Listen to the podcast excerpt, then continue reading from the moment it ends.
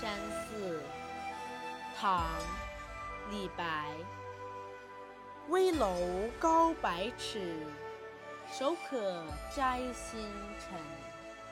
不敢高声语，恐惊天上人。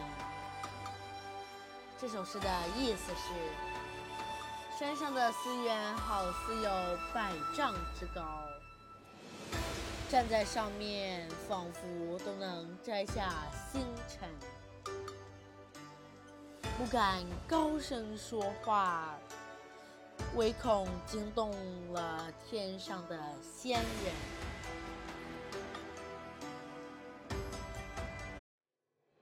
这是一首写景的短诗，诗的内容记录了李白夜游寺庙的有全诗没有一个生僻字，从头到尾用夸张的修辞手法，形象而逼真地写出了山寺之奇之高，星夜之奇